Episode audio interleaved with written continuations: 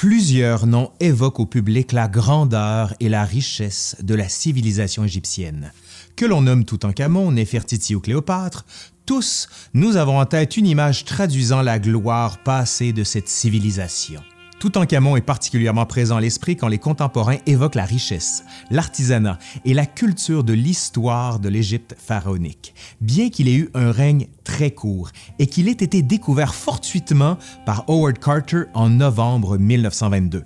Vous irez voir, on a fait une vidéo là-dessus. Cependant, s'il existe un pharaon célèbre qui le fut autant de son vivant qu'encore aujourd'hui dans notre culture populaire, c'est bien Ramsès II. Fils du pharaon Séti Ier et de la reine Touy, Ramsès II est le troisième pharaon de la 19e dynastie qui régna pendant la période dite du Nouvel Empire. Né aux alentours de 1304 avant notre ère, il gouverne l'Égypte entre 1279 et 1213 avant notre ère. Ramsès II a eu un des plus longs règnes connus de l'histoire de l'Égypte ancienne. Il régna environ 66 ans. Il est également un des monarques les plus vieux dont la momie a été retrouvée. Les scientifiques, lorsqu'ils l'ont examiné, lui ont donné environ 90 ans, ce qui est somme toute plus que respectable à une époque où les gens du commun atteignaient rarement 25-30 ans. Je vous propose donc aujourd'hui d'en apprendre un peu plus sur ce personnage de l'histoire égyptienne dont les témoignages archéologiques et monumentaux jonchent encore majestueusement le paysage égyptien. Allez, aujourd'hui, à l'Histoire nous le dira, le règne de Ramsès II.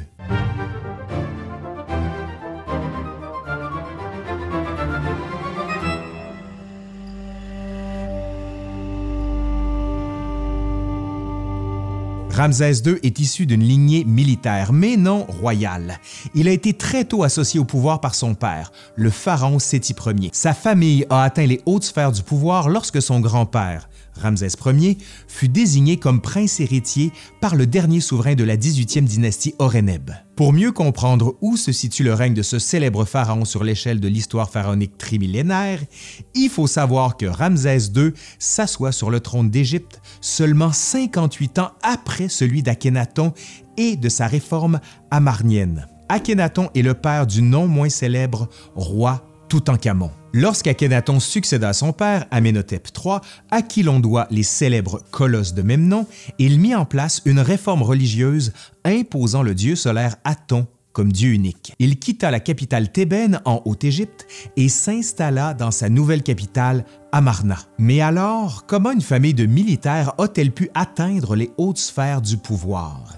Ici encore, tout est lié aux événements qui ont suivi le règne du pharaon hérétique Akhenaton. En effet, Hornéb, dernier pharaon de la 18e dynastie, qui régna entre 1319 et 1292, avant notre ère bien sûr, devait son accession au trône notamment grâce à sa place privilégiée au sein de l'armée, où il avait été général sous trois pharaons précédents, soit Akhenaton, Toutankhamon et Haï, mais aussi également à sa proximité avec la famille royale, puisqu'il était le beau-frère de la reine Néfertiti, époux de sa sœur, Moutnet-Gemet. C'est clair?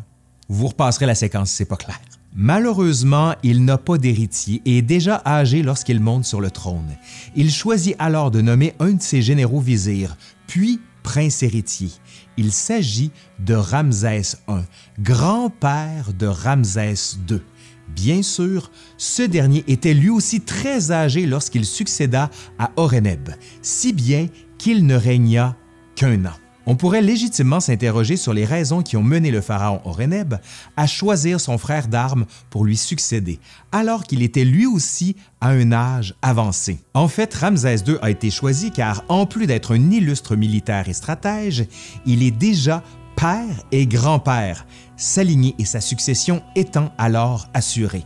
D'ailleurs, le fils qui lui succède, Séti, est également un militaire haut gradé à la carrière avancée. Séti Ier devient donc pharaon aux alentours de 1290 avant notre ère et règne près de 15 ans. Un débat présent dans le milieu égyptologique laisserait penser que Ramsès II aurait pu être très rapidement associé au pouvoir auprès de son père, notamment par la mise en place d'une co-régence. Si on se fie à l'inscription dédicatoire d'Abydos, celle-ci aurait pu commencer lorsque le jeune Ramsès était alors âgé de 14 ans. Ramsès II est réputé pour avoir eu de nombreuses épouses secondaires et concubines, et une immense progéniture dont il était fier.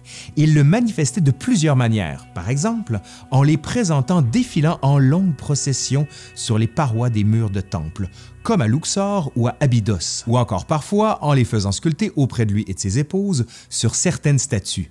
On estime aujourd'hui qu'il aurait eu environ une centaine d'enfants, 50 garçons et 53 filles. Durant ses 66 ans de règne, Ramsès II épouse 12 femmes de manière officielle, c'est-à-dire qu'elles portent toutes le titre de grande épouse royale, titre tenu par les femmes ayant le plus haut statut et qui peut être associé à ce que nous appelons aujourd'hui reine. Deux femmes sont connues pour avoir porté ce titre en même temps, soit sa première épouse, Isis Nofret, avec qui il a eu sept enfants, et Nefertari, avec qui il a eu six enfants. D'autres lui en prêtent neuf, voire dix. Mais la dernière biographie parue en 2013, écrite par l'égyptologue Claude Hobsommer, donne des arguments assez probants pour au moins en accorder six. Cette dernière reste celle connue pour avoir été le grand amour de Ramsès, à qui il dédie un temple à Abu Simbel elle ne le verra malheureusement jamais achevé, puisqu'elle meurt dans la première moitié du règne du Pharaon, entre l'an 24 et l'an 34. Il lui fait ériger, en plus du temple d'Abou Simbel, une des plus somptueuses tombes connues à ce jour en Égypte. La QV66, Queen Valley 66, a été découverte en 1904 par une mission italienne dirigée par le directeur du musée de Turin. Entre l'an 34 et 40 de son règne, Ramsès II épouse deux femmes hittites afin de sceller un accord de paix entre les deux puissances, paix qui dura une quarantaine d'années. À cause de la longévité de son règne, le premier prince qui avait été désigné pour lui succéder, le fils aîné qu'il eut de son union avec la reine Nefertari, Amon-Er-Kepeshef, meurt avant lui en l'an 25 de son règne. Mais ce sont le premier fils suivi du deuxième fils qu'il a eu avec Isis Nofret qui ont été désignés pour lui succéder. Un de ses héritiers est le prince Kaemwaset, le premier égyptologue connu de l'histoire. Il est en effet connu pour avoir restauré différents monuments de l'Ancien Empire, où il a laissé des inscriptions commémoratives. Le temple de Niuserre, les pyramides d'Unas, Shepserkaf, Saoré et Djoser, entre autres, ont bénéficié de ces restaurations. Il a été l'héritier du trône jusqu'à sa disparition, en l'an 55 du règne de son père. Il avait 60 ans. C'est finalement le 13e fils de Ramsès II, Merneptah, qui lui succède. Ce dernier est alors âgé d'un peu plus de 50 ans lorsqu'il monte sur le trône. Outre son long règne et son impressionnante progéniture, Ramsès II est surtout connu dans la culture populaire pour être le pharaon sous lequel se serait déroulé l'Exode. D'ailleurs, chacune des interprétations cinématographiques connues qui le mentionnent l'identifie ainsi. Rappelons-nous que Yul Brynner, le premier à endosser ce rôle, qui d'ailleurs influencera tous les autres, en 1956, dans les Dix Commandements, en 1998, ben, c'est le dessin animé Le Prince d'Égypte, dont est issue la célèbre chanson de Whitney Houston et Mariah Carey, When You Believe, qui met de nouveau le célèbre pharaon à l'honneur. Puis, en 2014, Ridley Scott, dans le film Exodus, revient sur cette interprétation contemporaine de l'Ancien Testament. En effet, dans la Bible, l'identité du pharaon sous lequel se serait passé l'Exode n'est pas mentionnée. Seules les villes du départ et du trajet sont mentionnées, dont Ramsès, puis et Pithom. Parce que Ramsès II était le fondateur de la nouvelle capitale, puis Ramsès, l'amalgame est insiné et perpétué depuis, malgré les abondantes mises en perspective proposées par de nombreux égyptologues et historiens. Manéthon, historiographe gréco-égyptien sous Ptolémée II Philadelphe, au deuxième siècle avant notre ère, mentionne quant à lui un certain Aménophis, dont il est difficile de le rattacher avec ceux de la 18e dynastie, et évoque le bannissement d'étrangers venus s'installer en Égypte. L'idée que ce bannissement ait été celui des Hébreux a été propagée au premier siècle de notre ère par l'auteur romain Flavius Joseph, qui était de confession juive. Or, le passage auquel il fait référence traduit l'invasion Ixos que subit l'Égypte aux alentours de 1674 qui se termine vers 1548. Cette période est connue dans l'historiographie de l'histoire de l'Égypte pharaonique comme étant la deuxième période intermédiaire. D'autre part, la dernière biographie de Ramsès II, parue en 2012, écrite par l'égyptologue Claude Opsemer, ne mentionne ni Moïse ni l'Exode, mais plutôt d'autres grands faits pour lesquels il est particulièrement célèbre en son temps, dont ses campagnes militaires contre l'Empire hittite et la célèbre bataille de Kadesh. Déjà sous le règne de son père, puis dès les premières années de son règne, Ramsès II doit faire face à une coalition de peuples du Proche-Orient et de l'Anatolie, sous l'égide de Muatali, roi de l'Empire hittite. Lors de la première campagne militaire que l'on suppose s'être déroulée selon les documents découverts jusqu'à présent aux alentours de 4 de son règne et qui aurait duré environ six mois, le roi tente de ramener l'allié de son père, l'Amourou, alors limitrophe de Kadesh, dont le chef avait changé d'allégeance pour le roi hittite. L'objectif supposé du pharaon était de préparer le terrain pour une éventuelle velléité expansionniste venant de cette coalition, désirant descendre et étendre leur territoire vers l'Égypte. La bataille qui devint célèbre au point d'être évoquée et représentée par Ramsès II sur les parois de nombreux monuments, tels le Ramesseum, ainsi que les nombreux témoignages contemporains de cette bataille qui la rendit tout aussi célèbre pour les chercheurs, se déroule en l'an 5 du règne de Ramsès II, soit aux environs de 1286 avant notre ère. Elle oppose à Kadesh, près de Byblos, les Hittites aux Égyptiens. Si partout en Égypte, les représentations diffusées à des fins de propagande mettent en scène un pharaon victorieux défaisant ses ennemis et en ayant le soutien du roi des dieux, Amon, il s'avère que dans les faits, les Hittites échouèrent dans leur volonté de s'emparer de Ramsès II et la bataille était considérée comme étant perdu pour les Hittites, puisque c'était l'objectif principal de ces derniers à ce moment-là, et que les Égyptiens avaient aussi réussi à rebrousser chemin. Cependant, dans les faits, elle peut être considérée gagnée par les Hittites dans un sens plus large, notamment en raison de la puissance et de la surprise de l'attaque d'une part, et d'autre part parce qu'ils ont réussi à reprendre le royaume d'Amourou, que Ramsès II voulait ramener dans le giron égyptien. Néanmoins, ce conflit entre l'Empire hittite et l'Égypte a été à l'origine d'échanges et de correspondances diplomatiques assez prolifiques, d'où a résulté l'union de Ramsès II avec deux princesses hittites afin de sceller les alliances et de maintenir la paix. En conclusion, en 66 ans de règne, Ramsès II a mis en place de nombreuses stratégies politiques afin d'asseoir sa puissance, tant sur le plan de la politique extérieure, mais aussi de la politique intérieure. Rappelons que l'Égypte sort d'une période délicate.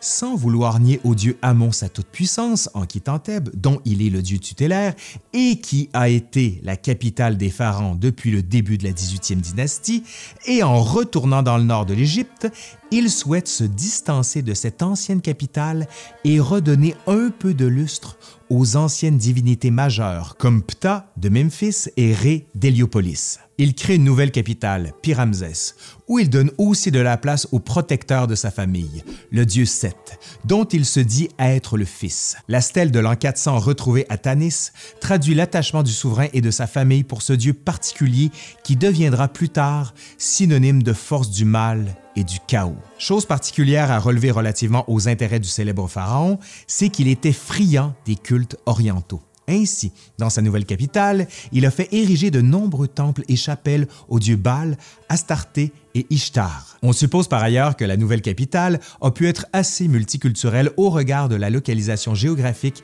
et de l'intérêt du roi pour les cultes proches orientaux. Un dernier élément mérite d'être relevé relativement au règne du puissant monarque.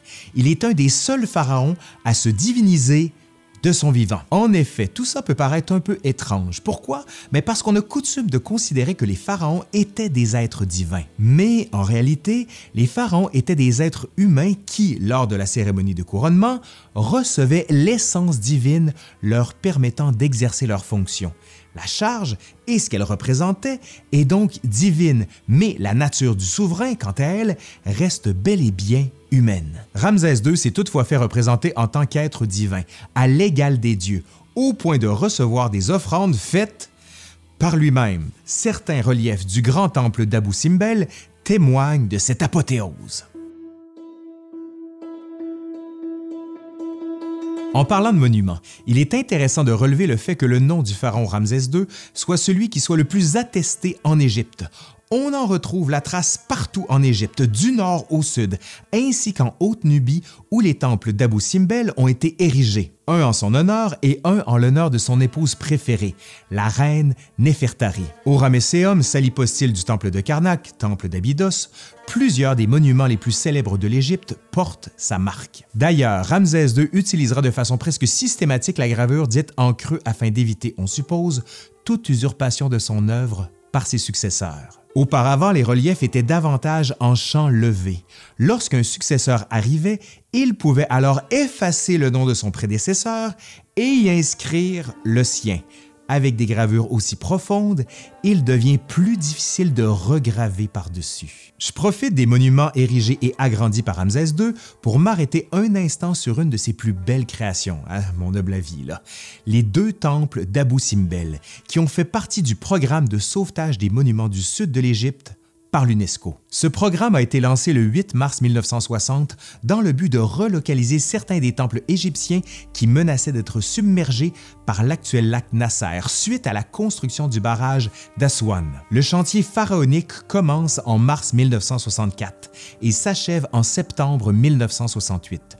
Le temple a été reconstruit dans le même axe. Notons d'ailleurs que ce projet d'envergure a été mené par la première femme d'importance de l'égyptologie contemporaine, Christiane Desroches-Noblecourt, à qui le public doit de nombreux ouvrages de vulgarisation. Le temple de Ramsès II à Abu Simbel possède une particularité, la démonstration des connaissances astronomiques qu'on avait à l'époque. En effet, dans le temple se retrouve une chapelle ou un petit sanctuaire où on peut observer les statues des quatre divinités, Amon, Ré, Ptah et Ramsès II. Celle-ci est illuminée au lever du soleil, laissant celle d'Amon dans l'ombre, car il est le dieu caché.